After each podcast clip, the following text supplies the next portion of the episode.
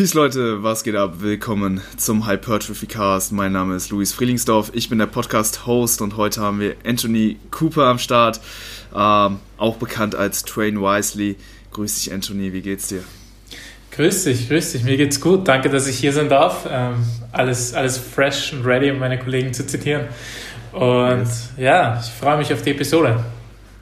Cool. Hey, hast du ja in letzter Zeit jetzt schon ja öfter über das äh, Thema Schlaf gesprochen, auch äh, vor kurzem einen Vortrag in das Gym, in deinem Home Gym, ja, darüber gehalten. Von daher, äh, ja, freue ich mich heute über das Thema so ein bisschen mit dir zu sprechen. Das wurde jetzt, ja, jetzt in den knapp 30 äh, Episoden noch nicht so in Depth eben angesprochen, aber ich denke, jeder ambitionierte Athlet weiß, äh, dass ja, Schlaf wirklich eine hohe Relevanz letztendlich auch für Hypertrophie eben hat und es hat eben ja, enorme Auswirkungen eben auf die Regeneration eben hat. Und Regeneration, klar, insgesamt einfach ein sehr, sehr wichtiges Thema für jeden ähm, ja, Kraftsportler, für jeden Athleten. Beschreibt im Prinzip, ja, sagen wir grob gesagt, so die Zeit, wie schnell eine gewisse Charakteristik wieder auf ihr Ausgangsniveau, sage ich mal, ähm, ja, hinausgeht ne, nach dem Training. Unsere ja, lokalen Muskelfasern ermüden und die Regeneration ist dann im Prinzip die Zeit, die diese eben benötigt, bis wir wieder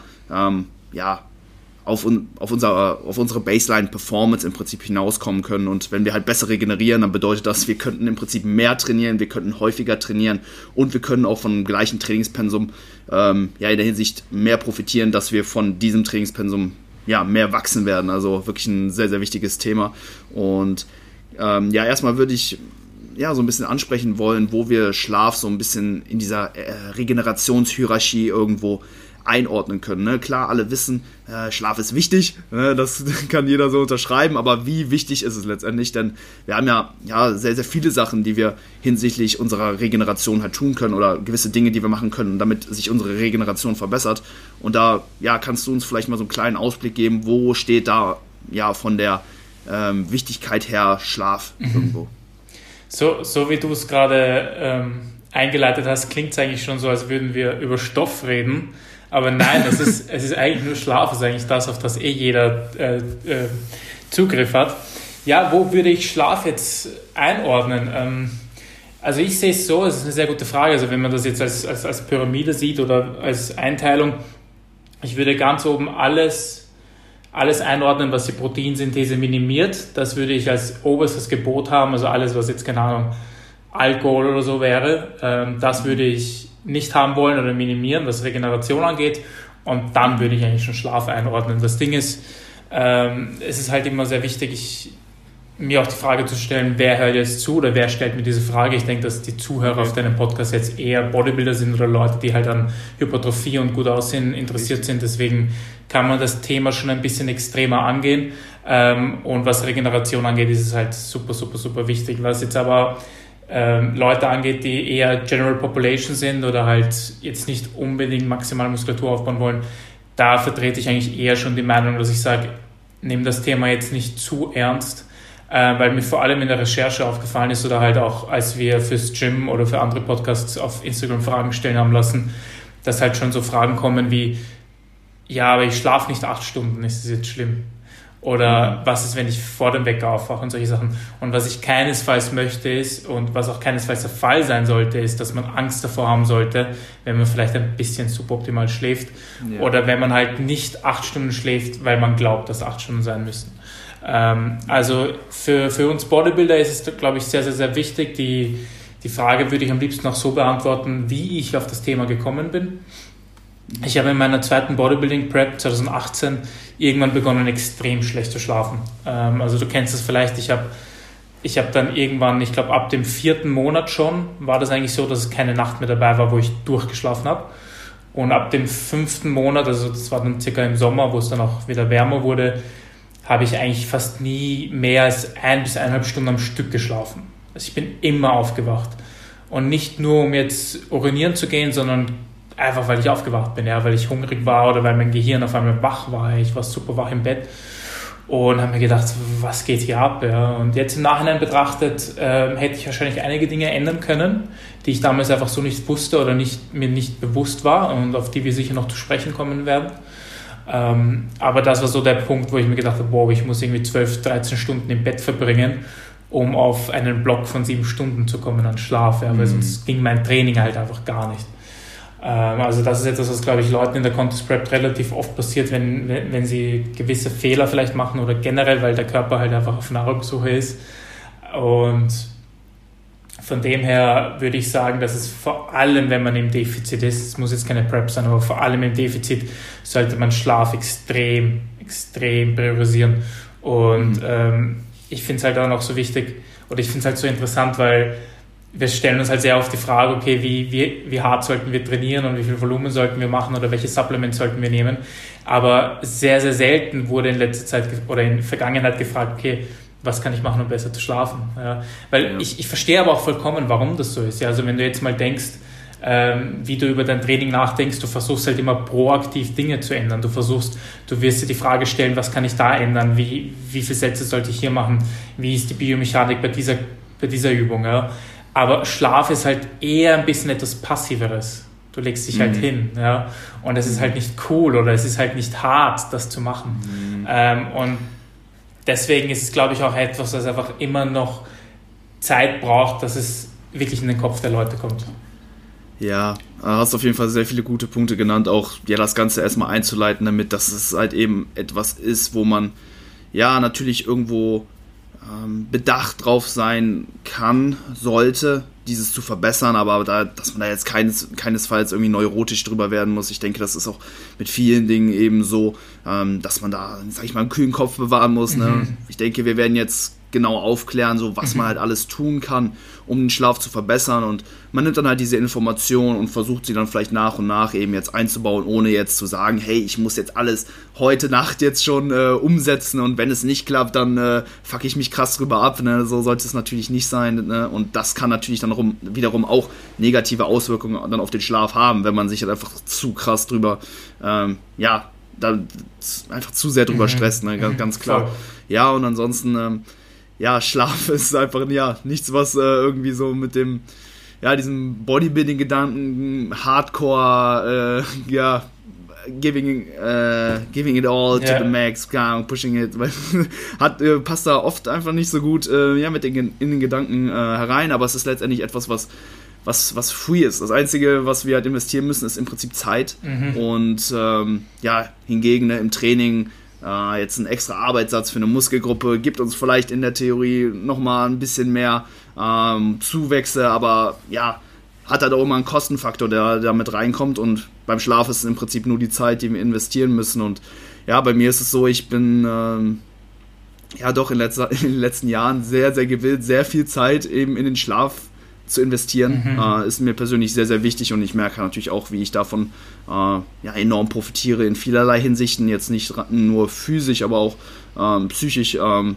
ja, habe ich einfach kaum mehr Phasen über den Tag, wo ich mich halt wirklich so richtig müde fühle. Ich weiß noch mhm. früher in der Schule, wo ich mhm. noch abends halt immer gezockt habe und so, ne, da war mir natürlich alles scheißegal. Ich bin halt, ne, siebte, achte Stunde in der Schule bin ich halt konstant immer eingepennt meistens. Ne? Und sowas äh, kenne ich jetzt mittlerweile nicht mehr, hängt vielleicht auch zu einem gewissen Grad jetzt mit meinem Alltag so ein bisschen zusammen, aber ähm, ja, ich habe einfach nicht mehr diese Müdigkeitsanfälle ähm, tagsüber und kann doch sehr, sehr berechenbar performen, habe nicht mehr so ähm, ja, starke Einbußen in der Performance und es ist einfach alles sehr, sehr berechenbar und kalkulierbar irgendwo geworden. Mhm. Ähm, ja, ähm, mhm. deswegen das soweit nochmal vielleicht können wir noch mal diese Regenerationspyramide vielleicht noch mal so ein bisschen auf, aufgreifen. Du mhm. hattest jetzt auch schon direkt ähm, Sachen genannt, die den Schlaf negativ beeinflussen können oder die, Re äh, oder die Re Regeneration vielmehr. Ähm, da könnten wir vielleicht noch so Sachen heranziehen wie jetzt Ernährung, ähm, auch Training. Ähm, wie ist das Ganze jetzt so ein bisschen einzuordnen? Also erstmal glaube ich, dass es relativ wichtig wäre zu definieren, dass man einfach also dass kein Maß an Schlaf ein zu hohes Trainingspensum irgendwo ähm, ja, wettmachen kann. Mhm. Also das ist irgendwo erstmal wichtig, dass man, ja, sagen wir mal so in, in, in seinem MRV irgendwo trainiert. Mhm. Ähm, wenn du halt einfach zu viel trainierst, kannst du so viel schlafen, wie du willst, wird, mhm. wird dir nichts bringen. Klar kannst du es zu einem gewissen Grad irgendwo so ein bisschen aus, gleichen, aber äh, ja, wenn das Trainingspensum einfach deutlich zu hoch ist, dann führt da kein Weg drum herum. Ansonsten, ähm, ja, denke ich, dass so ne, bei diesen passiven Regenerationsmodalitäten, ich glaube, Schlaf ganz, ganz oben steht. Mhm. Ähm, wie siehst du das? Was kommt da vielleicht dann noch danach? Definitiv, also Schlaf wäre auf jeden Fall das, womit sich absolut jeder beschäftigen muss. Das ist so wie Nutrition, du kannst halt nicht davon rennen, du musst schlafen, mhm. du musst dich damit beschäftigen, mhm. du musst es optimieren. Also wenn du, wenn wir jetzt wirklich von Bodybuilding reden und sagen, wir, wir geben mindestens 99 Prozent, dann ist es deine absolute Aufgabe, dir die Frage zu stellen, welche Faktoren umgeben meine Regeneration. Also habe ich jetzt zum Beispiel Familie, habe ich Kinder, bin ich alleine und wie gehe ich mit diesen Dingen um, wie ist mein Beruf, äh, wann trainiere ich, zu welcher, zu welcher Uhrzeit muss ich schlafen oder muss ich aufwachen. Das sind Fragen, die man sich unbedingt stellen muss und die man optimieren muss und mit denen man, ähm, mit denen man arbeiten muss. Was du auch, äh, du hast mir eine sehr offene Frage gestellt. Ich meine, ja. was natürlich auch interessant ist, ist, du kannst dann auch versuchen, in einer Overreaching-Phase oder in einer Phase, wo du sagst, du machst jetzt mehr Volumen oder du bist Powerlifter, machst mehr Intensitäten, dass du vielleicht damit Naps arbeitest und damit mehr Schlaf arbeitest. Das ist etwas, was auf jeden Fall ein interessanter Faktor ist. Ähm, wo ich aber glaube, die einzig richtige Antwort ist, hier autoregulativ vorzugehen. Das heißt, wenn du merkst, du brauchst aus irgendeinem Grund jetzt mehr Schlaf, dann, dann solltest du das tun. Ähm, ich würde aber nicht sagen, dass du, von, sobald du mal etwas entwickelt hast, das für dich als Optimum dasteht, jetzt sagen wir mal zum Beispiel acht Stunden schlafen und ein 20 Minuten Nap oder so, wenn es mal notwendig ist, dass du das jetzt nicht großartig änderst. Ähm, also ich denke, dass es relativ easy herauszufinden ist, über, sagen wir mal, ein halbes Jahr deinen komplett perfekten Schlafrhythmus zu finden. Ja. Mhm. Und sobald du das hast, solltest du, glaube ich, nicht mehr viel daran ändern müssen und dann, wenn es mal sein muss, autoregulativ. Und nach diesen Dingen, was man, was man auf jeden Fall noch anschauen kann, ich bin ein sehr, sehr großer Freund von Achtsamkeit. Also ich äh, bin noch sehr, sehr, sehr interessiert daran, äh, mein Training in dieser Hinsicht äh, zu gestalten. Also ähm, wen ich empfehlen kann, ist auf jeden Fall Sam Harris. Generell mal so was Achtsamkeit und Meditation angeht. Und auch Ben Pakulski ist vielleicht manchen Leuten ein Begriff. Ben Pakulski ist in letzter Zeit so ein bisschen ein äh, Bodybuilding-Yogi geworden. Also er ist auch sehr, sehr auf Achtsamkeit äh, fokussiert. Und er hat mich auch auf die Idee gebracht, beim Training mal mein Handy nicht zu verwenden. Ja, mhm. Weil es ist so, so Standard für uns geworden, weil wir unsere Trainingssheets haben, wir haben Spotify und das alles. Aber sobald du halt mal auf diesem Handy bist, hast du halt auch die Möglichkeit, alle anderen Distraktionen auf dich einwirken zu lassen. Mhm. Also was ich jetzt zum Beispiel gemacht habe, ist, ich habe ein ganz altes iPhone 5, das eh fast nichts mehr kann, ja, weil Apple das einfach nicht mehr supportet. Und ich habe halt Spotify drauf und ich habe Notizen drauf. Mhm. Zum Tracken und für Musik, sonst kann das nichts. Mhm. Und das hat wirklich viel geändert, weil ich, mir, weil ich echt gemerkt habe, so, äh, vor allem wenn es mal ein bisschen ein leichteres Training ist oder wo du halt einfach mehr Satzpausen machst, dass du halt gewählt bist, das mit deinem Handy zu machen, was du sonst machst. Ja. Und das, das war ein mhm. großer Faktor für mich. Also ich würde jetzt, was, was Regeneration und deswegen auch eine sehr gute Frage angeht, nicht nur den Schlaf sehen, sondern auch alle anderen Sachen sehen, die dann indirekt den Schlaf äh, beeinflussen, also fördern oder halt manipulieren. Ja. Und mhm. ähm, das wären halt eben solche Sachen wie, wie Achtsamkeit wann man Achtsamkeit macht. Manche Leute meditieren, meditieren zum Beispiel mehr in der Früh, manche Leute zum Beispiel mehr am Abend dass man da auch herausfindet für sich, okay, wann sind Phasen, wo ich runterkommen kann. Ja, mhm. ja das ist ein, ein, ziemlich wichtiger Punkt. Ne? Wir haben ja da irgendwo unser vegetatives Nervensystem, unseren Sympathikus und unseren Parasympathikus. Ne? Der Sympathikus, so den Zustand, den wir immer eingenommen haben, wenn wir damals, ich weiß nicht, einen Säbelzahntiger oder so gejagt haben und den Parasympathikus, wenn ja es dann abends, äh, wenn der dann abend vers abends verspeist wurde und man sich dann in seiner Höhle schlafen gelegt hat.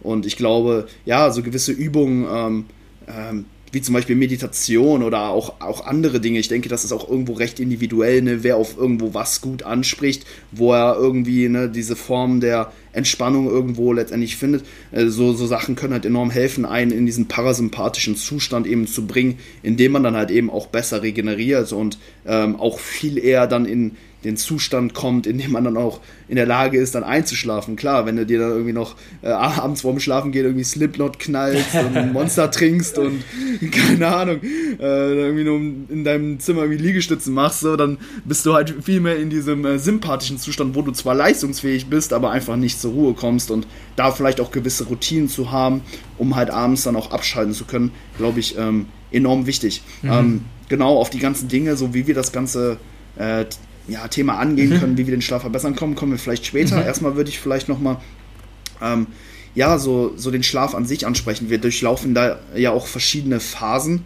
Ähm, und ja, da, da kannst du ja vielleicht nochmal so ein mhm. bisschen einhaken mhm. und nochmal so, ähm, so erklären, weshalb es so vielleicht auch ähm, vorteilhaft ist, ähm, ja, lang, äh, am, am, Stück äh, lange am Stück zu schlafen. Klar, mhm. Naps haben natürlich auch irgendwo ihre Daseinsberechtigung, aber ich denke, so mhm. Schlafphasen, äh, das sind für viele auch sehr, sehr interessant und auch mhm. gut zu wissen. Ja, es ist deswegen eine so gute Frage, weil ich glaube, es durchaus was ändern kann, wenn man sich mal dessen bewusst ist, wie Schlaf eigentlich so ab, abgeht. Ja. Also ähm, du hast mehrere Schlafphasen. Ja, du hast äh, grundsätzlich, um das nicht zu, zu detailliert zu machen, du hast Tiefschlafphasen, du hast Rapid Eye Movement Phasen, also diese REM-Phasen und du hast Leichtschlafphasen. Also es ist auch komplett normal, dass man in der Nacht aufwacht. Es ist viel eher die Tatsache, ob man sich daran erinnert. Also die meisten Leute erinnern sich halt einfach nur nicht daran, wenn sie in einer Leitschafphase sind, wo sie deutlich aufwachen. Und ähm, die REM- und Tiefschlafphasen sind noch einmal wiederum in gewisse Stadien unterteilt. Und grundsätzlich schaut es so aus, dass du einen 90-Minuten-Block hast, ungefähr, also ungefähr eineinhalb Stunden, in denen sich all diese Phasen wiederholen. Das Interessante ist jetzt, in der ersten Nachthälfte ist es meistens so, dass du mehr Tiefschlafphasen hast und in der zweiten Nachthälfte ist es meistens so, dass du mehr REM-Schlafphasen hast. Ähm, wenn du zum Beispiel schlafentzogen wärst, dann wäre deine erste Nacht nach dem Schlafentzug äh, wahrscheinlich eine Nacht, die mehr geprägt ist von Tiefschlafphasen. Und jetzt stellt sich die Frage, okay, warum will sich der Körper da eigentlich eher mehr früher den Tiefschlaf holen? Ähm, und das ist eine Frage, die sehr offen ist, auf die man noch nicht alle Antworten hat, die man vielleicht gerne hätte. Ähm, generell ist es so, dass man noch nicht ganz genau weiß, warum schlafen wir eigentlich in dem Sinne, so wie wir schlafen, weil es ist ja eigentlich etwas, was evolutiv auch viele Nachteile hat, weil es halt blöd mhm. ist, acht Stunden mal in der Höhle zu liegen. Ne? Klar, und ist auch äh, angreifbar. Ja. Kannst dich gar nicht verteidigen, du genau, genau, genau. Also was wir aber mittlerweile wissen, ist, dass es auf jeden Fall ähm, diese, diese Phasen auf jeden Fall sich auswirken auf deine Energiebereitstellungsprozesse, auf dein, dein Memory, also wie du lernst ähm, mhm. und, und all das. Und was was jetzt aber die interessantere Frage auch ist, ist, okay, wie, wie können wir das beeinflussen? Und da ist die Frage, da ist die Antwort gar nicht. Also es bringt überhaupt nicht, das irgendwie zu versuchen zu, zu beeinflussen, weil wir sagen, okay, Tiefschlafphase, mehr Growth-Hormon oder so, weil die, die REM-Phasen sind für dich als Performance-Athlet ja mindestens genauso wichtig. Also Motor, Motor Relearning, dass du neue Übungen lernst, das ist, das ist mindestens genauso wichtig, dass, äh, dass das stattfindet. Also ich würde mir jetzt nicht die Frage stellen, okay, wie kann ich das beeinflussen, ähm, sondern habe ich einen, einen Schlaf insgesamt über den ganzen Schlafblock, der alle Phasen repräsentiert und diese auch adäquat stattfinden. Und mhm. es kann durchaus sein, dass der Körper sich mal eine Phase mehr holt, eine andere mehr, weniger. Also wenn man zum Beispiel mal eine Nacht hat, wo man sehr, sehr viel träumt, kann man davon ausgehen, dass man wahrscheinlich mehr REM-Schlafphasen gehabt hat. Ähm, aber das kann verschiedenste Gründe haben. Wenn solange das nicht zu oft vorkommt, würde ich mir gar nicht die Frage stellen, warum das so ist. Ähm, und ja, Cool. Äh, eine App, die ich da äh, schon seit 2015 nutze, die mhm. heißt Sleep Cycle. Mhm. Ich denke, du kennst mhm. die auch. Die ist da, glaube ich, ganz cool in der Hinsicht. Die mhm. weckt einen halt immer in einem selbstgewählten Zeitfenster, immer möglichst in einer Leichtschlafphase. Mhm. Und ja, wenn ich äh, mich von dieser App dann manchmal wecken lasse, dann merkt man das schon. Ne? Du wachst dann einfach in einer, in einer Phase auf, wo du ja schon äh, ja, einfach nicht so aus dem Schlaf herausgerissen wirst und bist dann halt auch direkt ja, viel mehr am Start, ja. wenn du dann aufwachst. Ja. Ich weiß nicht, hast du das auch? Voll. Ähm, Sleep Cycle war die erste App, die ich verwendet habe. Ich habe mittlerweile schon mehrere probiert und äh, was mich ein bisschen abgefuckt hat, deswegen habe ich sie nicht mehr. Sie haben dann irgendwann die, die, die Apple Watch, weil die habe ich auch, ähm, nicht mehr supported. Das fand ich irgendwie ein bisschen blöd. Aber das, was die App besser macht als alle anderen, finde ich, dass sie genau in den Leichtschlafphasen sehr, sehr gut wecken kann. Also dieser Smart Alarm, das macht sie wirklich sehr, sehr gut und da bin ich auch ein großer Freund davon, ähm, wenn man halt auch ein flexibles Zeitfenster hat, aufzuwachen. Also wenn man sagt, man nimmt sich genug Zeit zum Schlafen und es ist okay, wenn man mal eine halbe Stunde früher aufwacht, dann ist es sehr, sehr cool, man wacht halt wirklich, man wacht wirklich sehr gechillt auf. Ja. ja. Und ich habe auch das Gefühl, dass sie das sehr, sehr gut macht. Mhm. Ähm, also von dem her, das ist auch, du hast wirklich den wichtigsten Punkt angesprochen, was diese Tracker und so angeht. Ich denke, dass diese Smart Alarm Funktion mit Abstand das sinnigste ist, was wir aus diesen ganzen Aura Rings oder was auch immer, was das halt alles tracken kann, was das nehmen kann.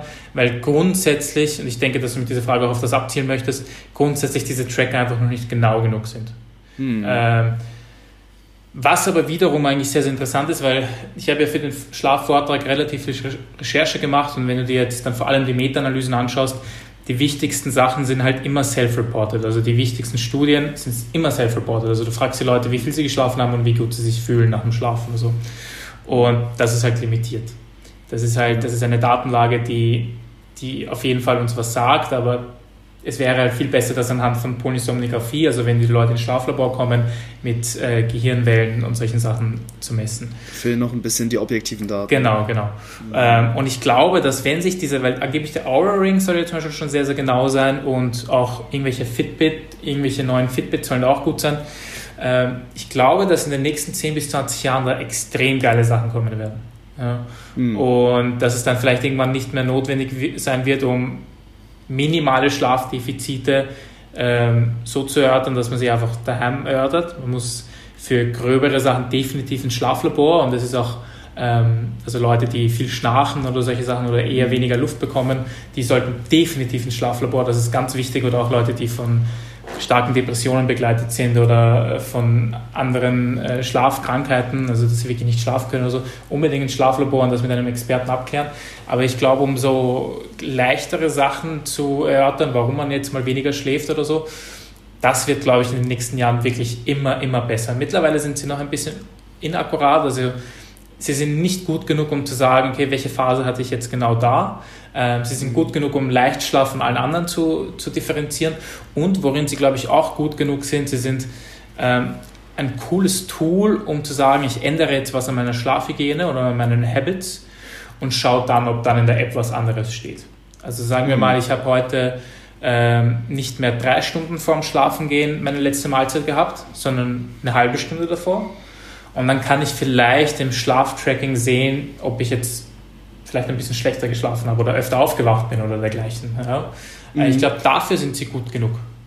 Ja, das ist ein interessanter Punkt. Also ich nutze jetzt aktuell eben jetzt noch nicht für die Daten an sich, vielmehr für die Aufwachfunktion. also ich schaue mir jetzt nicht da genau die, die Schlafqualität mhm. in Prozent an, die, mhm. die, die, mir Sleep Cycle da zum Beispiel ausspuckt. Aber das ist aber, wie du sagst, ne, wenn man da äh, ja, was optimieren möchte, ist das vielleicht ein ganz cooles Tool. Ja. Es geht ja auch nicht darum, dass diese Angaben immer hundertprozentig genau sind, nur dass sie halt immer gleich gemessen werden, so dass da halt ein Trend erkennbar ist. Ne? Ich sag mal, selbst wenn diese 90% Schlafqualität in echt nur 70% sind, ja, oder ja, wie ja, man das auch immer jetzt quantifizieren will, äh, solange das dann eben ansteigt und die Messung halt immer gleich bleibt, könnte es dann doch ein Tool sein, um das auch irgendwo so ein bisschen zu evaluieren. Definitiv. Ähm, also auf jeden Fall eine coole Sache.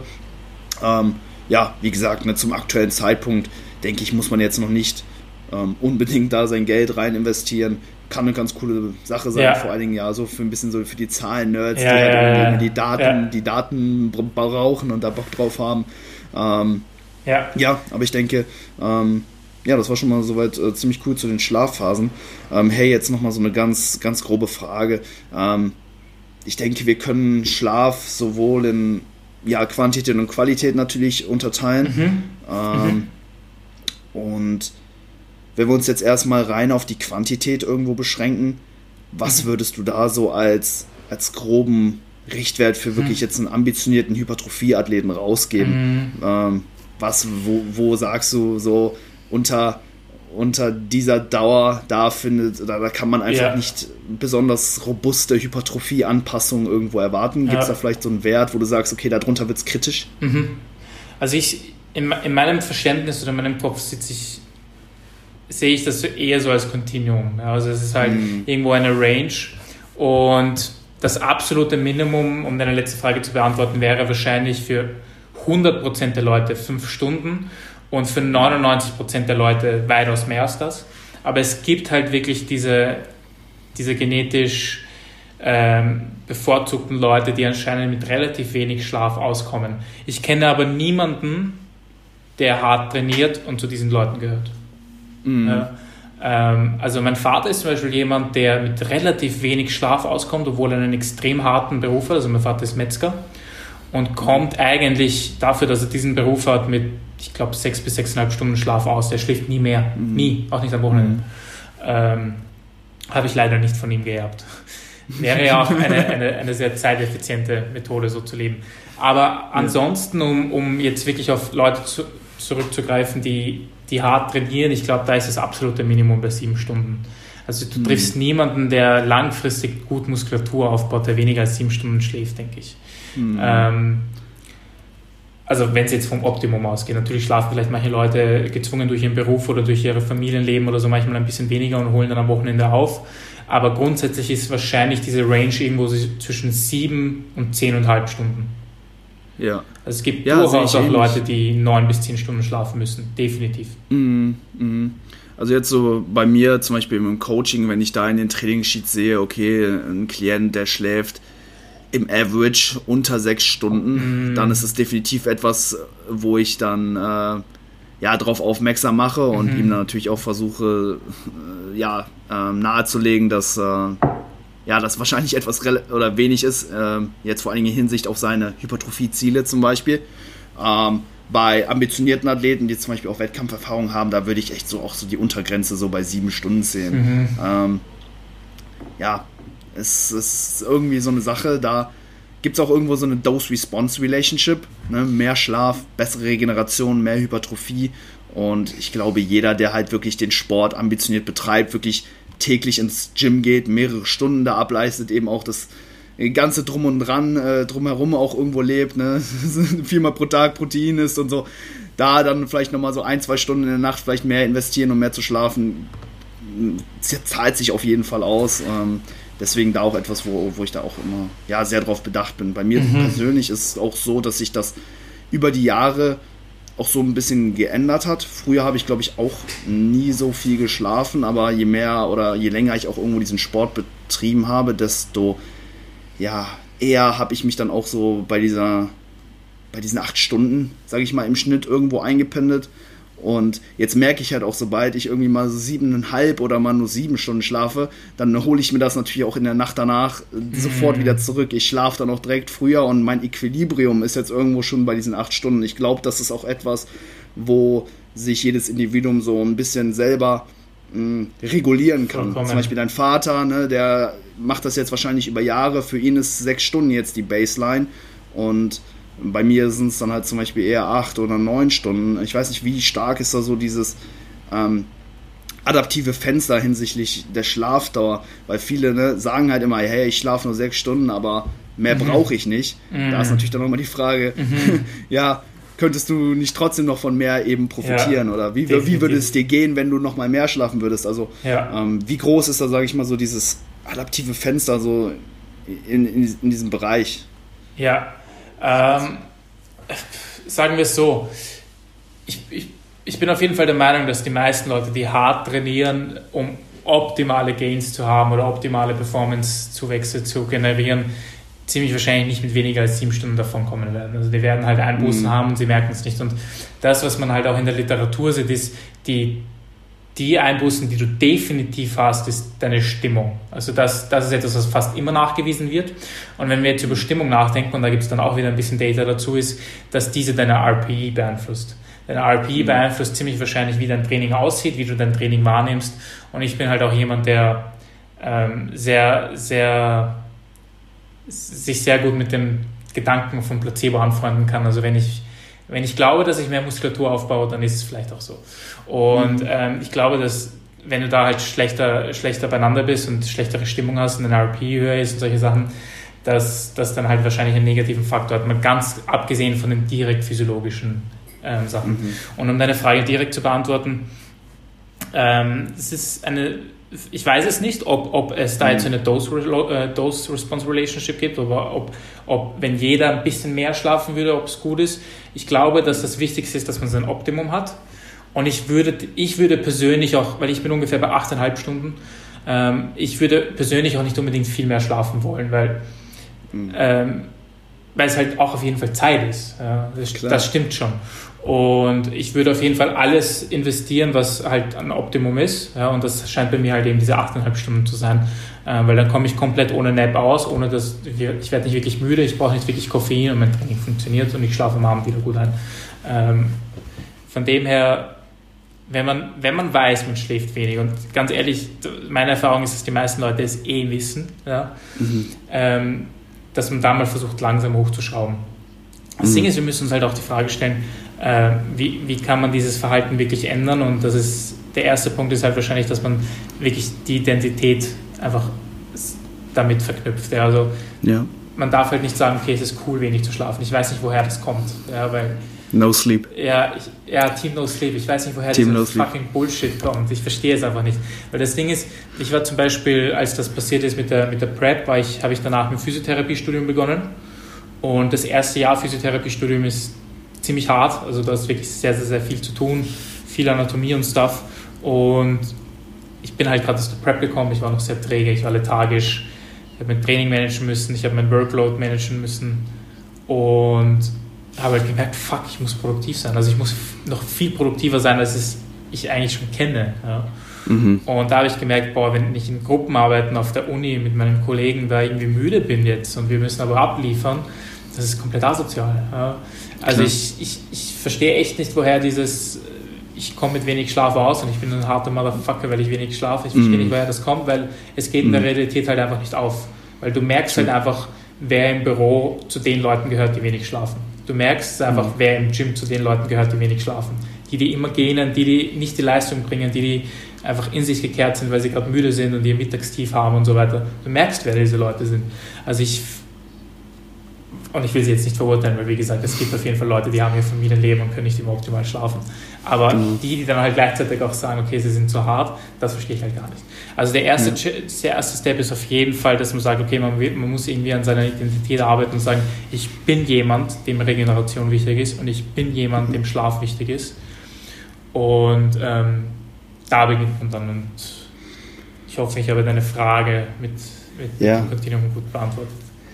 Ja, absolut. Ja, wie gesagt, die Frage war auch nicht ganz präzise gestellt. äh, es war auch etwas, was mir jetzt irgendwie so spontan so ein bisschen in den Kopf gekommen ist, aber ich glaube, das hast du sehr, sehr gut ausgeführt und ja, definitiv. Also ne, ähm, das mit der Identität finde ich einen sehr, sehr wichtigen Punkt. Das war auch etwas, wo äh, was bei mir so äh, ja wirklich ausschlaggebend war, dass man einfach gesagt hat, so mir, das ist jetzt etwas, was für mich wichtig ist, was ich auch einfach priorisiere, auch nach außen hin so kommuniziere äh, so, wenn man halt mal sagt, so, hey, heute mache ich nur äh, bis 1 Uhr anstatt bis 3, so, dann, äh, ja, muss, ist das halt einfach etwas, wo man dann auch dahinter steht und wo die Leute dann auch merken, alles klar, es ist der Person wichtig und das dann auch eben so respektieren, absolut.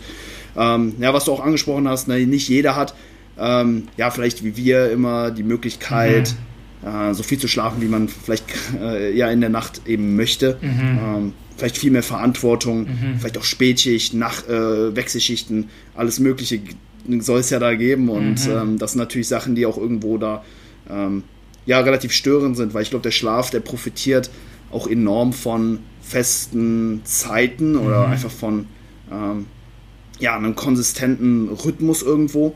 Ähm, wie ist das jetzt, wenn jemand weniger schläft? Der kann das vermutlich dann eben auch ja, wie mit so vielen Dingen dann über den Durchschnitt vielleicht so wieder ein bisschen wettmachen. Zu welchem mhm. Grad funktioniert das? Dann vielleicht zu sagen, hey, unter der Woche schlafe ich ein bisschen weniger und versuche das Ganze dann an anderen Tagen ja wieder so ein bisschen aufzuwerten, so dass ich dann im Schnitt vielleicht über ein gewisses Zeitintervall auf, auf meinen mhm. Wert komme, auf meine Dauer komme.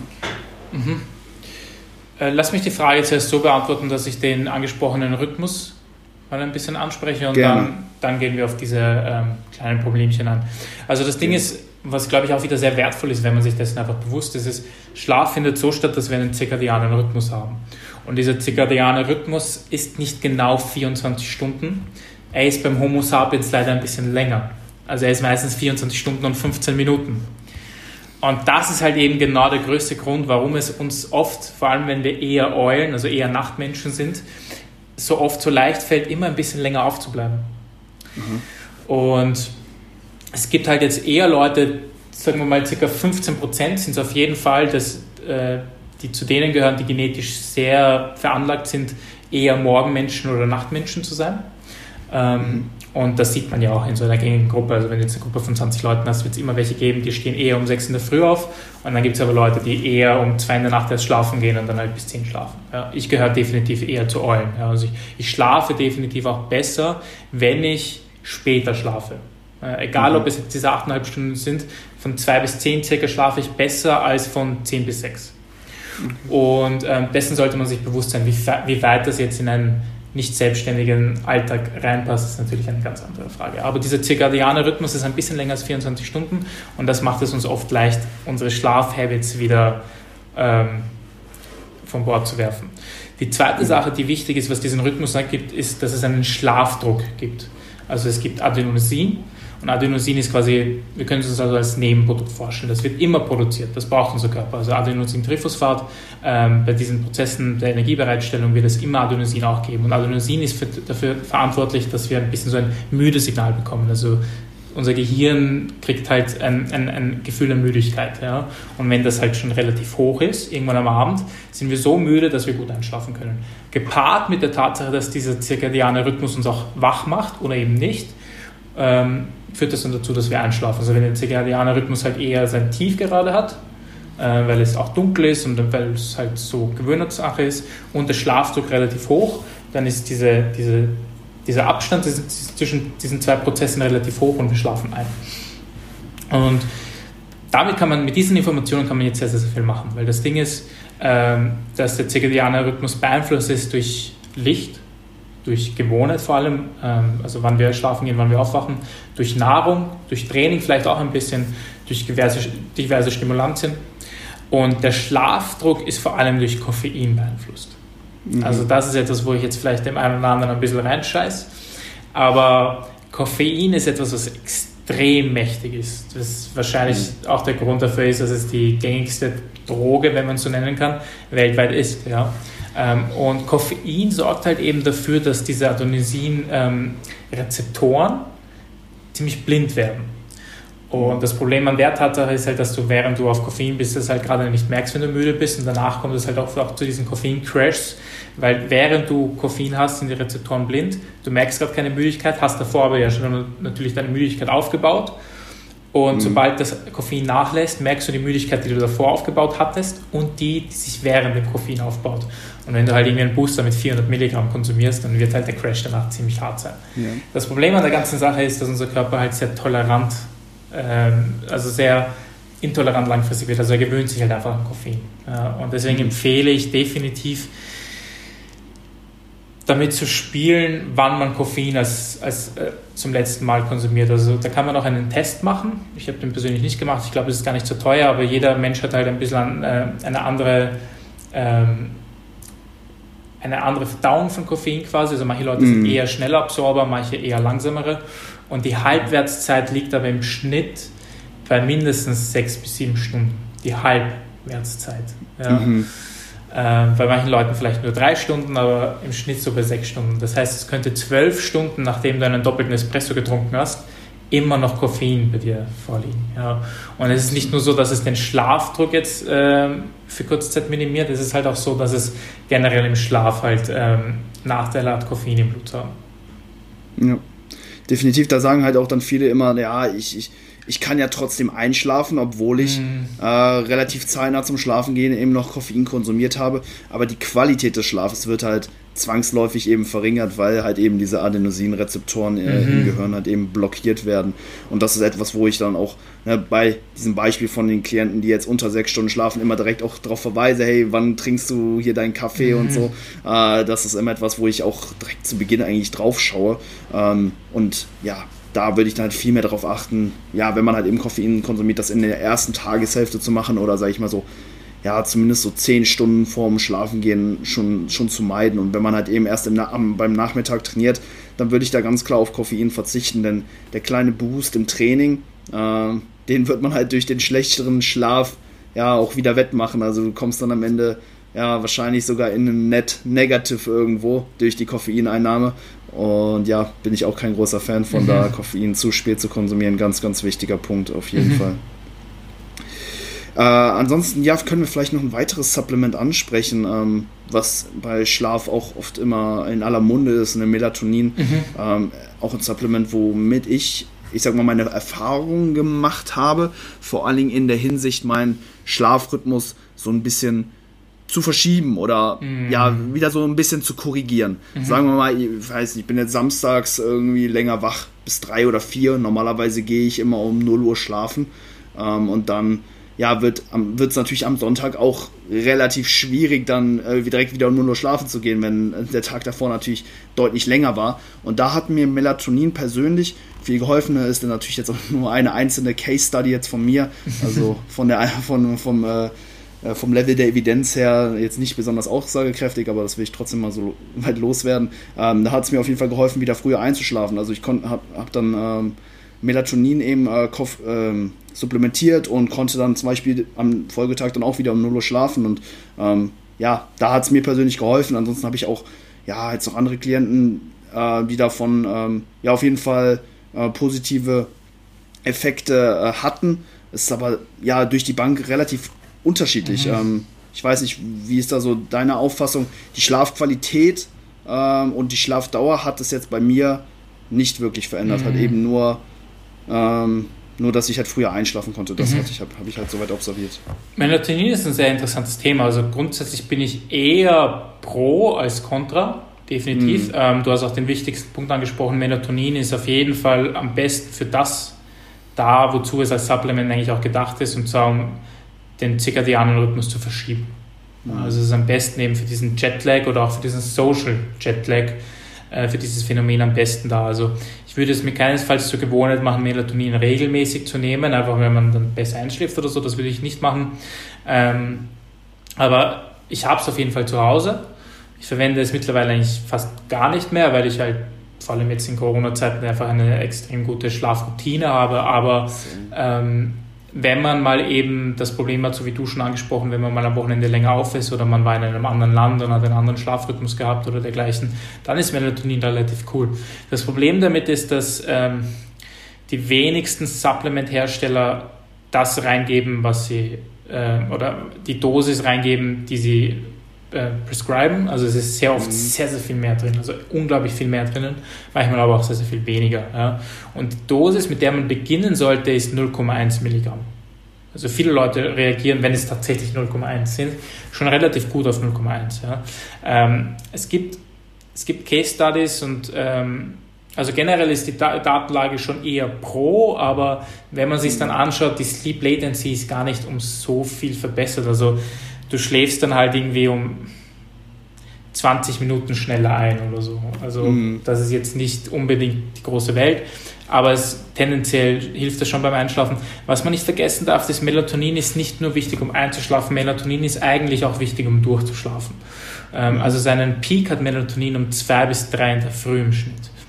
Und ähm, das ist jetzt nur eine Vermutung von mir, das ist jetzt nicht unbedingt, da habe ich kein Backup, aber für meine Vermutung, warum es bei manchen Case Studies so ist, ist, dass Leute öfter aufwachen. Ich gehöre auch dazu. Also wenn ich, vor allem wenn ich zu viel ähm, Melatonin nehme, wache ich einfach öfter auf.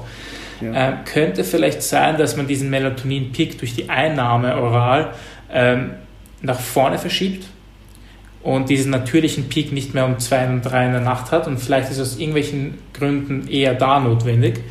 Und das könnte dann den Körper dazu forcieren, etwas früher aufzuwachen oder halt diesen, den Schlaf zu, zu manipulieren.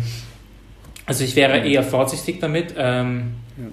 Ich habe auch schon bei einem Neurowissenschaftler mal gehört, wie gesagt, das konnte ich jetzt nicht nachlesen, ich habe überhaupt keine Daten dazu gefunden. Der Typ ist aber eigentlich ziemlich, ziemlich ähm, kompetent, dass es vielleicht auch ein bisschen eine Auswirkung auf Sexualhormone haben könnte. Ich habe keine Ahnung, ob das jetzt auch nur Tierstudien waren, aber ähm, er meinte, er nimmt es persönlich aus diesem Grund nicht. Ich habe aber eigentlich sonst gar nichts dazu gefunden, deswegen, I don't know. Ähm, mhm. Ich habe es auf jeden Fall zu Hause in meinem Schrank und wenn ich weiß, ich bin einfach überhaupt nicht müde, dann nehme ich ein bisschen was. Ähm, aber ansonsten würde ich es mir nicht zur Gewohnheit machen, es regelmäßig zu nehmen. Ansonsten würde ich viel eher, weil es ist ein bisschen ein Cheaten. Es ist ein bisschen, mhm. ich umgehe meine schlechte Schlafhygiene und nehme einfach Melatonin und schlafe deswegen ein. Und das ja. sollte es halt nicht sein. Ja, definitiv. Ist auch einfach ein Supplement da. Mhm. Ja, fehlt auch einfach noch so ein bisschen die empirische Evidenz zu, bevor wir da wirklich konkrete Empfehlungen rausgeben können. Aber je nachdem, ja, vielleicht unter bestimmten Gesichtspunkten könnte das äh, was Sinnvolles sein. Zum Beispiel eben auch bei Schichtarbeit, wo du äh, ja Voll. einfach deinen ähm, ja. Rhythmus halt einfach äh, von Woche zu Woche oder von Tag zu Tag vielleicht auch eben ändern musst. Und ja, was da vielleicht auch noch ein, ein äh, interessanter Punkt ist, sind halt eben die Naps, die wir auch vorhin schon kurz angesprochen haben. Mhm. Wenn es halt eben schwer fällt, eben einen gleichen Rhythmus beizubehalten und ja, man halt mal mehr, mal weniger schläft, kann man das ähm, durchaus eben auch durch kurze Schlafphasen vielleicht über den Tag so ein bisschen kompensieren. Ja. Was sind so da die wichtigsten Punkte bei Naps, die man irgendwo beachten sollte? Mhm. Ähm, sehr gut. Ich, bin dir dankbar, dass du noch die Frage gestellt hast, weil ich sonst vergessen hätte, eben auf diese kleinen Problemchen einzugehen. Äh, beginnen wir mit den Schichtarbeitern, weil vielleicht ist jetzt der ein oder andere Polizist oder Schichtarbeiter dabei, der sich sonst jetzt angegriffen fühlt, weil ich ihn vergessen habe.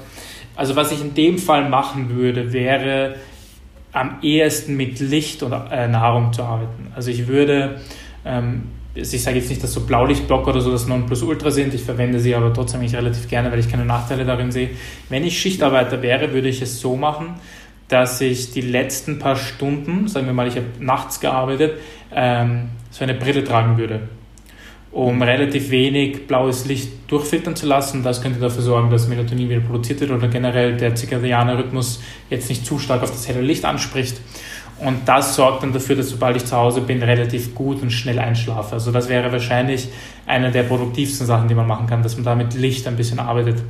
Ähm, das zweite wäre auch, wie ich esse. Also ich würde dann nicht nach der Schicht ein extrem großes Meal haben, weil ich halt jetzt müde bin, äh, hungrig bin. Ich würde vielleicht versuchen, währenddessen zu snacken und vor der Arbeit mehr zu essen und dann eher mit leerem Magen schlafen zu gehen, weil das auch dafür sorgen könnte, dass wir dann besser und leichter einschlafen und durchschlafen. Also das wären so die zwei Sachen, Licht und Nutrition.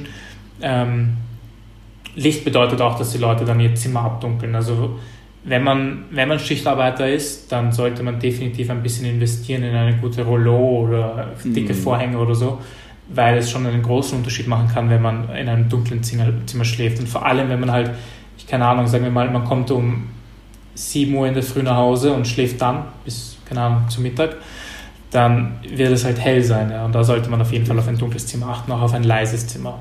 Ja. Wir wollen im Prinzip so eine, so eine Höhle rekonstruieren. Genau, ne? genau. Dunkel, genau. leise und vielleicht auch ein bisschen kalt, zumindest nicht zu warm. Definitiv. Temperatur ist ein sehr, sehr guter Punkt, hast du recht, genau. Also es, mhm. die optimale Temperatur liegt bei 18 Grad, was relativ kühl erscheint, aber der Körper kühlt ja auch runter. Und jeder, der es mal probiert, oder generell, die Leute schlafen im Winter immer besser als im Sommer. Das, mhm. Ich glaube, jeder kann das unterschreiben. Ähm, und das ist ein Grund dafür. Also es ist jetzt nicht unbedingt das Licht oder so, es ist vor allem die Temperatur. Also jeder, der das in seinen Händen hat, ich leider nicht, ich, habe in einer, ich wohne in Wien in einer Altbauwohnung, ähm, da hat es bis zu 30 Grad im Sommer und ich darf keine Klimaanlage installieren. Aber wenn man die Möglichkeit hat, dann eher kühlen, definitiv. Ja. Ähm, die zweite Hast du dann Ventilator? Ja, ein Ventilator auf jeden Fall. Das Ventilator hilft, ne? In der ja, Innenstadt, also Fenster kann ich nicht offen lassen, weil da nee. immer irgendwelche Kennex durch die Straßen schreien. Also äh, Ventilator ist für mich Standard im Sommer. Okay, und die zweite Frage war Naps. Naps sind etwas, was sehr, sehr interessant ist, wo es definitiv auch ein bisschen Studienlage dazu gibt, sogar auch mhm. auf, auf, äh, hinsichtlich auf Performance. Mhm. Und ich finde, Naps ist einfach grundsätzlich, um die Frage kurz zu beantworten, etwas, das man immer in seiner Backpocket haben kann. Einfach, dass man einfach mal ein bisschen mit Naps arbeitet, dass man sich mal daran gewöhnt, überhaupt zu nappen, weil viele Leute, die es noch nie gemacht haben, sagen, dass sie es nicht können. Und ich glaube, dass sich fast jeder daran gewöhnen kann, es einfach mal zu machen. Und es ist eine sehr, sehr coole Sache, ähm, vor allem, wenn man jetzt irgendwie, sagen wir wir werden junger Familienvater und wir haben jetzt gerade zwei Kinder, dann wird es halt nicht so sein, dass wir acht Stunden in der Nacht schlafen.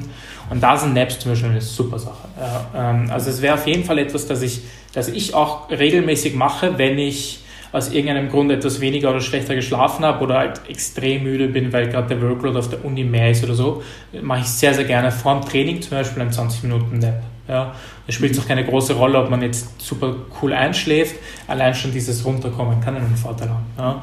Und man hat sich dann auch angeschaut, okay, was, was für Vorteile könnte es auf die Performance haben, wenn man 20 30 oder 45 Minuten nappt. Es gab auch sogar 90 Minuten. Ähm, grundsätzlich sieht man, was die Performance angeht, jetzt nicht wirklich Benefits bei den kürzeren Naps. Bei den längeren Naps schon. Die längeren Naps ähm, haben aber den extremen Nachteil, dass man ziemlich wahrscheinlich eine erhöhte Sleep Latency hat. Also man braucht viel länger, um einzuschlafen am Abend. Also mhm. würde ich Naps eher nicht zum Habit machen. Es gibt ja auch ähm, ganz verrückte Sachen. Es gibt polyphasischen Schlaf, wo die Leute nicht monophasisch schlafen, also nicht einen Block, sondern mehrere Blöcke. Wir kennen ja. das aus den, aus den südlichen Ländern mit Siestas. Das ist das simpelste Modell mit einem Nickerchen. Aber es gibt auch so Modelle äh, wie zum Beispiel den Übermensch, wo man 20 Minuten am Stück schläft und das dann öfter auf den Tag verteilt. Und ja. dann schlafen die Leute zwei bis drei Stunden. Was, was halt unglaublich effizient ist, aber das geht halt vielleicht für eine von Millionen Leuten. Also da muss man genetisch dazu veranlagt sein.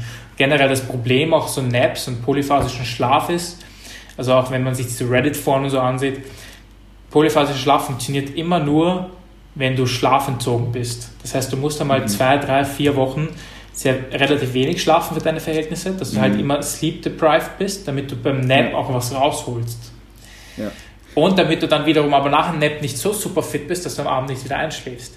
Also polyphasischer mhm. Schlaf ist etwas, was langfristig meiner Meinung nach für Performance-Athleten keinen Benefit hat, mhm. außer man hat durch psychosoziale oder soziale Faktoren, Alltag, Beruf, Familie, den Nachteil, dass man halt nicht so optimal schläft, wie man vielleicht möchte oder, oder kann. Ähm, und dass man dann mit Naps arbeitet. Aber grundsätzlich wäre es etwas, was ich einfach in meiner Backpocket habe und hin und wieder verwende, aber nicht regelmäßig. Ja, ist auch nichts, was man forcieren kann, ne? wie du sagst, um halt irgendwie tagsüber einzuschlafen, dann musst du halt schon zu einem gewissen Grad irgendwo sleep deprived eben sein. Ich habe es zum Beispiel auch mal versucht, habe mich mal irgendwie mal vorm Training nicht so, nicht so super gefühlt und mhm. dachte, ach komm, versuchst du jetzt mal eine Runde zu schlafen. Hat aber nicht geklappt. Mhm. einfach weil ja, ich einfach, ne, einfach ja. zu viel geschlafen habe in den Nächten davor. Ähm, von daher ist es, glaube ich, auch etwas, was sich dann so ein bisschen selbst natürlich ergibt, aber ich glaube, es ist halt eben enorm wichtig, dass es halt eben nicht zur Habit wird und dass man das Ganze auch wirklich kontrolliert und kalkuliert auch einsetzt, weil klar, vielleicht schläfst du dann mal ähm, tagsüber ein bisschen mehr, holst vielleicht ein bisschen verlorenen Schlaf mit rein, aber das führt dann vielleicht auch wieder dazu, dass du dann abends ne, wieder später einschlafen kannst und dein Rhythmus immer, ja, dein, der Rhythmus im Prinzip immer unvorteilhafter für dich wird. Ähm, deswegen ist es auch etwas, was so ein bisschen, äh, ja, woran man sich äh, auch so ein bisschen verbrennen kann vielleicht. Ne? Was wären da so, äh, so die groben ähm, Rahmenbedingungen? Dauer, wann sollte man diese einbauen? Ähm, wie viele Stunden vor der eigentlichen Einschlafzeit? Mhm. Oh, gute Frage. Also äh, Stunden vor der Einschlafzeit wäre wahrscheinlich am besten mindestens acht Stunden davor, nicht ja. danach. Also wenn ich jetzt zum Beispiel sechs Stunden vor der Schlafenszeit ein Nap mache, werde ich wahrscheinlich nicht so schnell einschlafen. Mhm. Ähm, und ansonsten, was die Dauer angeht, möglichst kurz, damit man eben auch wiederum nicht diesen Nachteil hat. Ähm, aber es kann definitiv auch Richtung 90 Minuten gehen, wenn man vielleicht nur drei, vier Stunden geschlafen hat, weil das Baby halt 20 Mal aufgewacht ist. Ja, mhm. Oder ähm, wir hatten gerade ein, ein Welpen, ja, also der ist jetzt fünf Monate und der muss halt auch öfter, der muss auch öfter raus. Ja. Also es ist dann schon relativ cool mit Napsen zu arbeiten und die können dann auch länger gehen. Also ich habe auch schon mal, ich habe auch schon zwei Stunden genappt. Ja, als ich mal für mhm. eine Prüfungsphase drei Prüfungen hatte und da irgendwie All-Nighters gemacht habe, habe ich halt dann vom Training zwei Stunden genappt und war eigentlich dann relativ gut. Also das Ding ist, mhm. äh, ich würde sie relativ kurz halten, ich würde sie relativ lange vor dem Einschlafen am Abend halten wollen. Ähm, ein cooler Trick ist auch Koffein-Naps. Ja. Ähm, also Koffein konsumieren, sofort das Nap machen und sobald man dann aufwacht, ist man einfach nicht mehr so foggy, weil das Koffein gerade wirkt. Das braucht jetzt circa mindestens 20 Minuten, um, um, um merkbar zu werden. Ähm, ist auch ein cooler Trick. Also wenn man mal eine schlechte Schlafnacht hatte, sagen wir mal, gehen wir mal ein, ein Beispiel durch. Wir sagen, wir schlafen normalerweise neun Stunden und haben heute nur sechs oder sieben Stunden geschlafen, sind um sieben aufgewacht ähm, gehen arbeiten bis, bis 14 Uhr und mhm. Training steht um 15 Uhr an, dann kann man sagen, okay, man legt sich um Viertel drei, also um, 20, um 15 Minuten nach zwei hin, konsumiert ein bisschen Koffein, je nachdem wie viel man braucht, tendenziell eher weniger, weil ähm, man meistens nicht so viel braucht, wie man glaubt und schläft dann vielleicht 30, 40 Minuten, wacht auf, ist ziemlich fit und kann gleich im Training starten. Mhm. Ja. Bei Naps ist halt wiederum der gleiche Vorteil wie, wie generell Schlaf. Ähm, die Stimmung wird halt wieder positiv beeinflusst. Ja. Mhm. Und das wirkt sich halt dann oft auch auf die RPE aus. Und ich mache halt lieber, ich mache halt lieber mein, meine gezielte RPE und gehe halt näher zum Muskelversagen ran, als nur weil ich schlechtere Stimmung habe, zu glauben, okay, ich habe in meinen Laterals jetzt schon meine RPE erreicht, aber eigentlich könnte ich noch 8 Reps machen. Ja. Mhm. Also da ist ein Nap schon powerful, aber ich würde es, wie du schon sagst, eher nicht so zu nah am, am Abend machen. Ja. Ja, auf jeden Fall, ey, von den Koffein-Naps habe ich auch schon gehört. Ich habe es leider bei mir selbst noch nie ausprobieren können, weil ich es einfach nicht schaffe, tagsüber einzuschlafen. Ja. Weil der Schlaf dann nachts irgendwo doch zu gut ist. Aber ja, habt ihr auch mhm. gehört, dass man sich da wie so ein junger Gott auch, äh, fühlen soll, wenn man dann da aufwacht das und das Sache, Koffein ja. dann im System ist. Ja, mhm. sehr, sehr geil. Ja, hey, cool. Ähm, Anthony, ich glaube, wir haben sehr, sehr viele gute Punkte angesprochen. Wir haben den Rhythmus wirklich ausgiebig thematisiert, auch die Schlafumgebung haben wir angesprochen, Supplemente, äh, die Problematik mit Koffein, ähm, ja, Training auch, ähm, ja, auch irgendwo klar, ne, da mhm. vielleicht auch wieder angelehnt an, an das vegetative Nervensystem, ne, dass man da, hm, ja, nicht ähm, zu nah am Sch Zeitfenster irgendwo trainieren sollte, weil man sich dann auch eben wieder in diesem sympathischen Zustand befindet und ja, der Körper dann eben eher das Überleben, sage ich mal, so ein bisschen priorisiert, als dann irgendwie das Regenerieren und zur Ruhe kommen. Ähm, können genau. wir vielleicht noch kurz irgendwie auf die Ernährung eingehen. Ich denke, das ist auch etwas, was sehr, sehr individuell ist. Ja. Ähm, wie zeitnah sollte man zum Schlafen essen? Ähm, sehr grob gestellte Frage, aber ja. ähm, ist auch eine ja, sehr, sehr individuelle Sache, aber ich glaube, das voll, könnte man noch kurz thematisieren. Ja, ähm, Gehen wir noch auf Nutrition ein und dann werde ich am Schluss einfach nochmal kurz zusammenfassen, was man denn jetzt wirklich in der, in der Praxis so alles probieren und machen kann. Sehr gerne. Ähm, Nutrition, ähm, da verweise ich immer gerne auf, auf Danny Lennon, ist dir sicher ein Begriff von, von Sigma mhm. Nutrition. Ähm, yep. Es gab in letzter in den letzten Jahren wirklich interessante Sachen zu Chrono Nutrition. Und die Key Points, also die, die, die Richtung, die Tendenz, in die es geht, kann ich einmal kurz präsentieren. Also es wäre auf jeden Fall, dass es wahrscheinlich so ist, dass mehr Kalorien in der ersten Tageshälfte besser ist als in der zweiten mhm. Tageshälfte. Das könnte sein, dass der zirkadiane Rhythmus davon beeinflusst wird, wann wir essen, also vor allem, wann wir auch das erste Mal essen, wie viele Kalorien wir das erste Mal essen und auch äh, der Schlaf selbst davon beeinflusst sein könnte, und zwar eher negativ leider, wenn wir zu viele Kalorien, vor allem Fette und Kohlenhydrate, am Abend direkt vorm Schlafengehen haben. Ja. Ähm. Eiweiß es scheint nicht so ein großes Problem zu sein, was für uns gut ist, weil die meisten wollen ihr Protein-Feeding dann nochmal relativ spät. Ist auch cool. Yep. Hier kann ich den Tipp geben, ähm, nicht unbedingt auf, auf Whey zurückzugreifen oder generell auf BCAAs, weil hier vielleicht ein bisschen könnte man, könnte man argumentieren, das ist wieder, jetzt habe ich kein Backup dafür, aber es könnte sein, dass Tryptophan ein bisschen negativ davon beeinflusst wird. Also gibt es ein mhm. Gegenspiel und Whey würde dann vielleicht dafür sorgen, dass du ein bisschen schlechter schläfst. Also ich würde eher mhm. auf langsames Eiweiß zurückgreifen, was, genau. eh, was wir eh gerne so machen, ja, was jetzt auch nicht yes. extrem viel Backup hat, aber da scheint die Wissenschaft schon zu sagen, okay, langsames Eiweiß hat überhaupt keine Nachteile, ja. do it, ja, über die Nacht voll cool.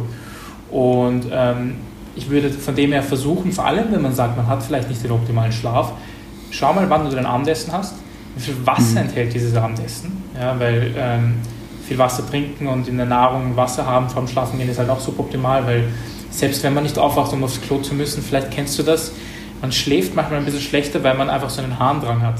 Und yep. dann trinkt man sich oft und ist irgendwie nur so im Leichtschlaf, man geht aber mhm. nicht aufs Klo, das, ist, das finde ich auch schon schade. Ja?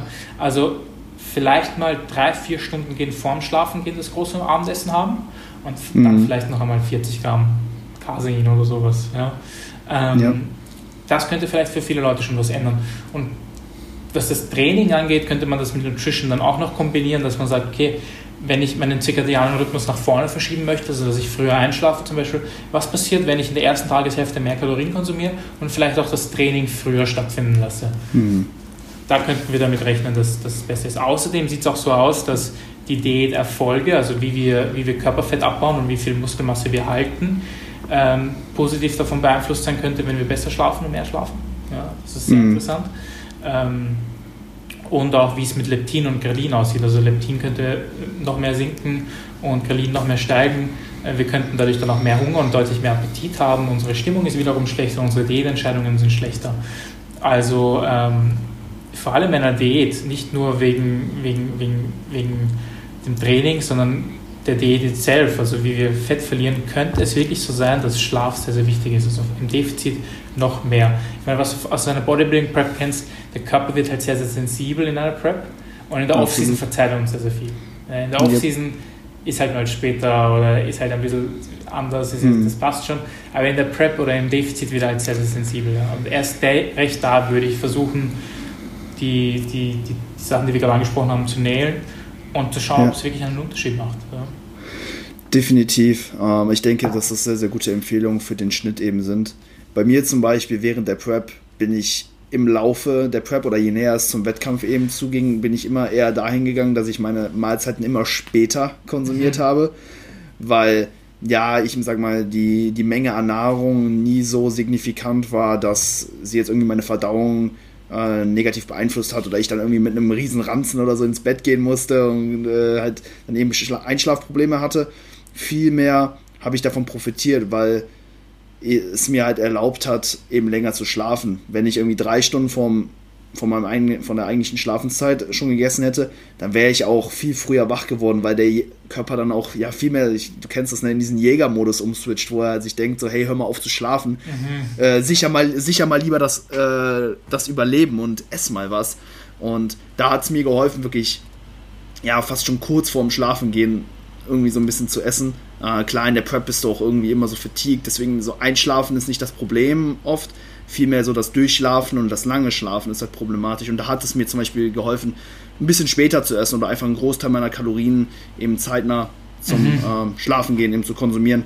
Ähm, das ist aber auch wieder hier so eine kleine Case Study von mhm. mir, aber ich mhm. denke, dass es für, das für den Schnitt äh, wunderbar so funktioniert, so wie du das gesagt mhm. hast. Sehr, sehr cool. Mhm ja, hey, ähm, zum Ende äh, denke ich, wollte es einfach nochmal so ja, einen kleinen oh. Überblick geben. Ist auch, ist auch glaube ich, sehr, sehr wichtig, da das Ganze jetzt einfach nochmal kurz runterzubrechen, weil es war ja jetzt natürlich immer so, so ein bisschen äh, sprunghaft hier vom einen zum anderen Thema. Mhm. Aber ich glaube, ähm, ja, dass du jetzt einfach nochmal die wichtigsten Punkte mhm. einfach nochmal runterbrechen kannst. Ja, wir haben begonnen mit dem zirkadianen Rhythmus, dass man sich eben dessen bewusst ist, dass der ein bisschen länger geht und dass es uns sehr, sehr leicht macht, dass unser Rhythmus sich verschiebt.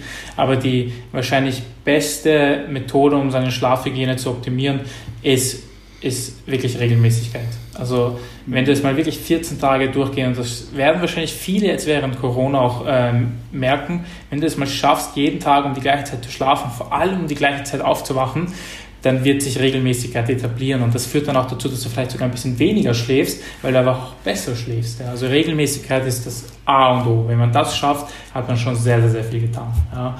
Und da sind wir uns ehrlich, das schaffen wir halt oft leider nicht. Ja. Also Regelmäßigkeit, der zweite Trick wäre auf jeden Fall Licht, dass man äh, in der ersten Tageshälfte möglichst, möglichst viel Licht bekommt, vor allem wenn es mhm. geht Sonnenlicht. Ähm, wenn nicht, dann auch zumindest blaues Licht. Es gibt ja auch schon mittlerweile so Blaulichttherapie ähm, und am Abend eher weniger. Also muss jetzt nicht unbedingt die Blaulichtblockerbrille sein. Ich finde sie relativ cool. Ich habe mir mal selber eine gemacht, die gar nicht so schlecht ausschaut. Weil meine Ex-Freundin hat mich immer super ausgelacht, weil ich diese, diese, die kennst du. auch noch hier. Ja, ja, ja. Und ich habe mir dann eine gemacht, die, die ein bisschen besser aussieht. Ähm, und ansonsten am Handy halt Blaulichtfilter ähm, aktivieren, definitiv. Macht auf jeden Fall Sinn. Ähm, Gibt es auch für den Bildschirm, für den genau, PC. Genau, Flux Flux Genau, App, genau, richtig, stimmt. Genau. Ähm, macht meiner Meinung nach definitiv Sinn. Und mal abgesehen von den physiologischen Sachen, ob es jetzt wirklich so ist, dass Melatonin ähm, hemmt und so weiter, ich finde, dass es auch müde macht.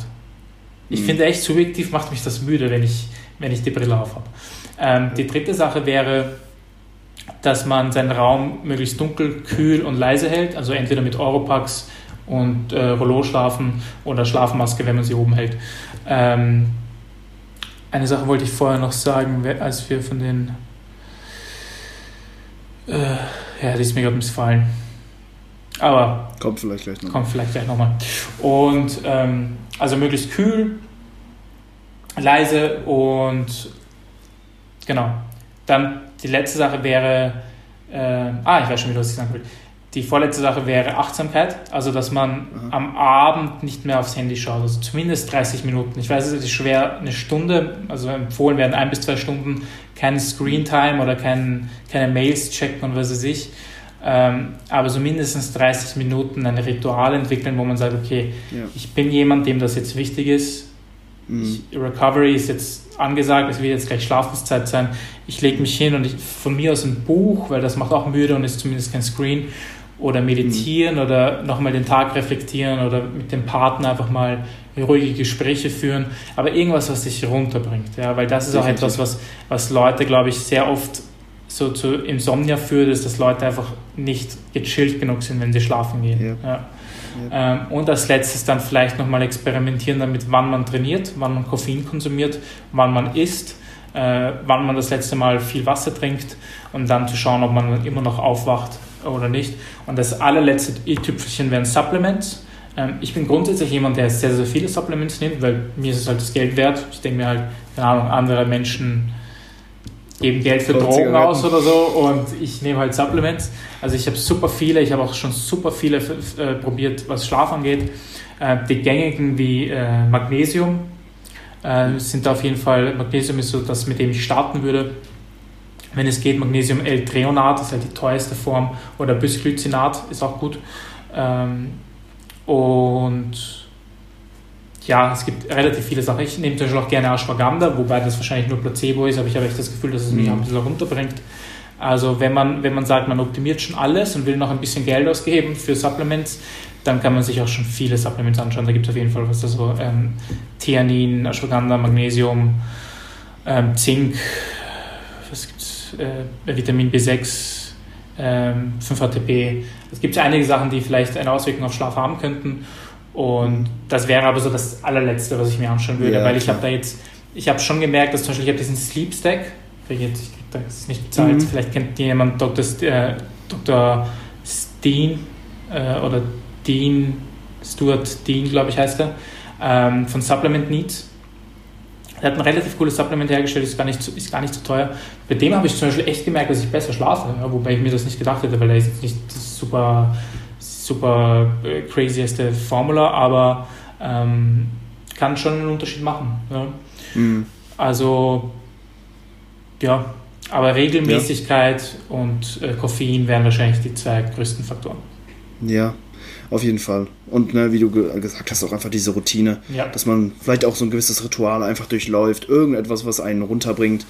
Ähm, ne, für die einen mag das Meditation sein, für die anderen ist es vielleicht ja, auch einfach vielleicht eine entspannte Serie gucken, ne? Klar, da muss man immer so ein bisschen ja. auch, äh, schauen, ne? mit dem Blaulicht, ne? Das ist dann irgendwo wahrscheinlich auch wieder kontraproduktiv. Klar, mit so einer Blaulichtbrille kann man es da vielleicht wieder so ein bisschen auskontern. Aber ja, insgesamt äh, kann man das runterbrechen. Hab einfach eine Routine, irgendwas, was dich entspannt, so dass du dann eben auch in einem Zustand bist, wo du, ja, schlafen Voll. und relaxen kannst. Cool. Hey Anthony, war eine super Episode. Cool, dass du ähm, da warst. Ähm, zum Ende jeder Episode packen wir immer noch einen, einen Track auf unsere Spotify-Playlist. Da will ich jetzt einen richtig geilen Techno-Banger von dir haben. Okay. Hast du irgendwas ja, Start? Ja, natürlich. Ähm, gib mir bitte, gib mir bitte hey, schau zwei Sekunden. in Spotify rein, nimm dir so viel Zeit, wie du brauchst. Hast du irgendwie, irgendwie so, hörst du auch viel Hard-Techno ähm, oder nur so Ich höre viel Acid, ne? Acid Techno. Acid, ja, äh, ich auch. Also, ich habe eine ganze Liste und ich habe letztes Mal wieder einen Banger gefunden. Also ein sehr, sehr guter Freund von mir ist ja DJ. Aha. Also der, der das Acid Techno Techno Club gegründet hat. Okay, nice. Also ich bin da sehr. Das ist eine, eine sehr herzliche Frage für mich, die du mir gerade gestellt hast. Ja, auf jeden Fall. Ich, ich, weiß, dass du in der Szene drin bist. Das ist bei mir. okay, da Rave. So. Hast du eine, eine Spotify-Playlist? Habe ich, ja. Hab wie ich. heißt die? Wie kann, wo kann man die finden? Die heißt Rave mit Punkt Mhm. Ähm, ich habe nur das Problem, dass sie viele Leute nicht finden. Also wenn, wenn du möchtest, schicke ich sie dir einfach als Link. Ja, und du haust sie in die Show Notes, weil leider, ich weiß nicht, warum man sie nicht findet. Ähm, ja, der Name ist, ich glaube, da gibt es viele in ja, dem Bereich. Ja. sind nicht so kreativ. Ja, sie scheint auch so leider nicht auf, das ist schon das Problem, sonst okay. hätte ich sie umbenannt. Ja. Ähm, ich würde mich entscheiden für einen Track von Klangkünstler. Okay. Und dann gehen wir mit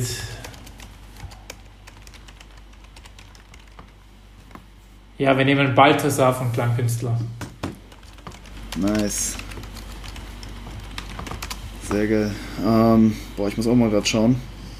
Ich bin ja mehr so in der, in der Harddance-Schiene, so mhm. alles so ab 170 BPM. Okay.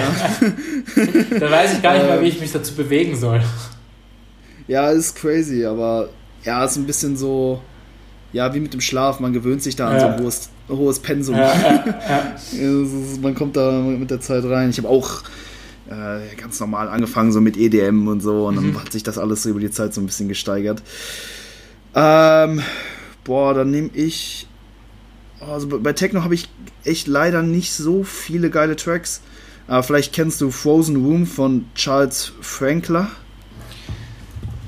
Frozen Room. Frozen Room. Ja, kannst du dir dann einfach äh, in, der, in der Playlist reinziehen. Wie gesagt, heißt mhm. Hypertrophy Cast Playlist auf ähm, Spotify. Mhm. Und ja, wie gesagt, check das auf jeden Fall ab. Äh, Anthony, äh, ich werde dir natürlich noch die Chance geben, deinen Stuff zu pluggen. Wo, könnt, wo kann man dich finden?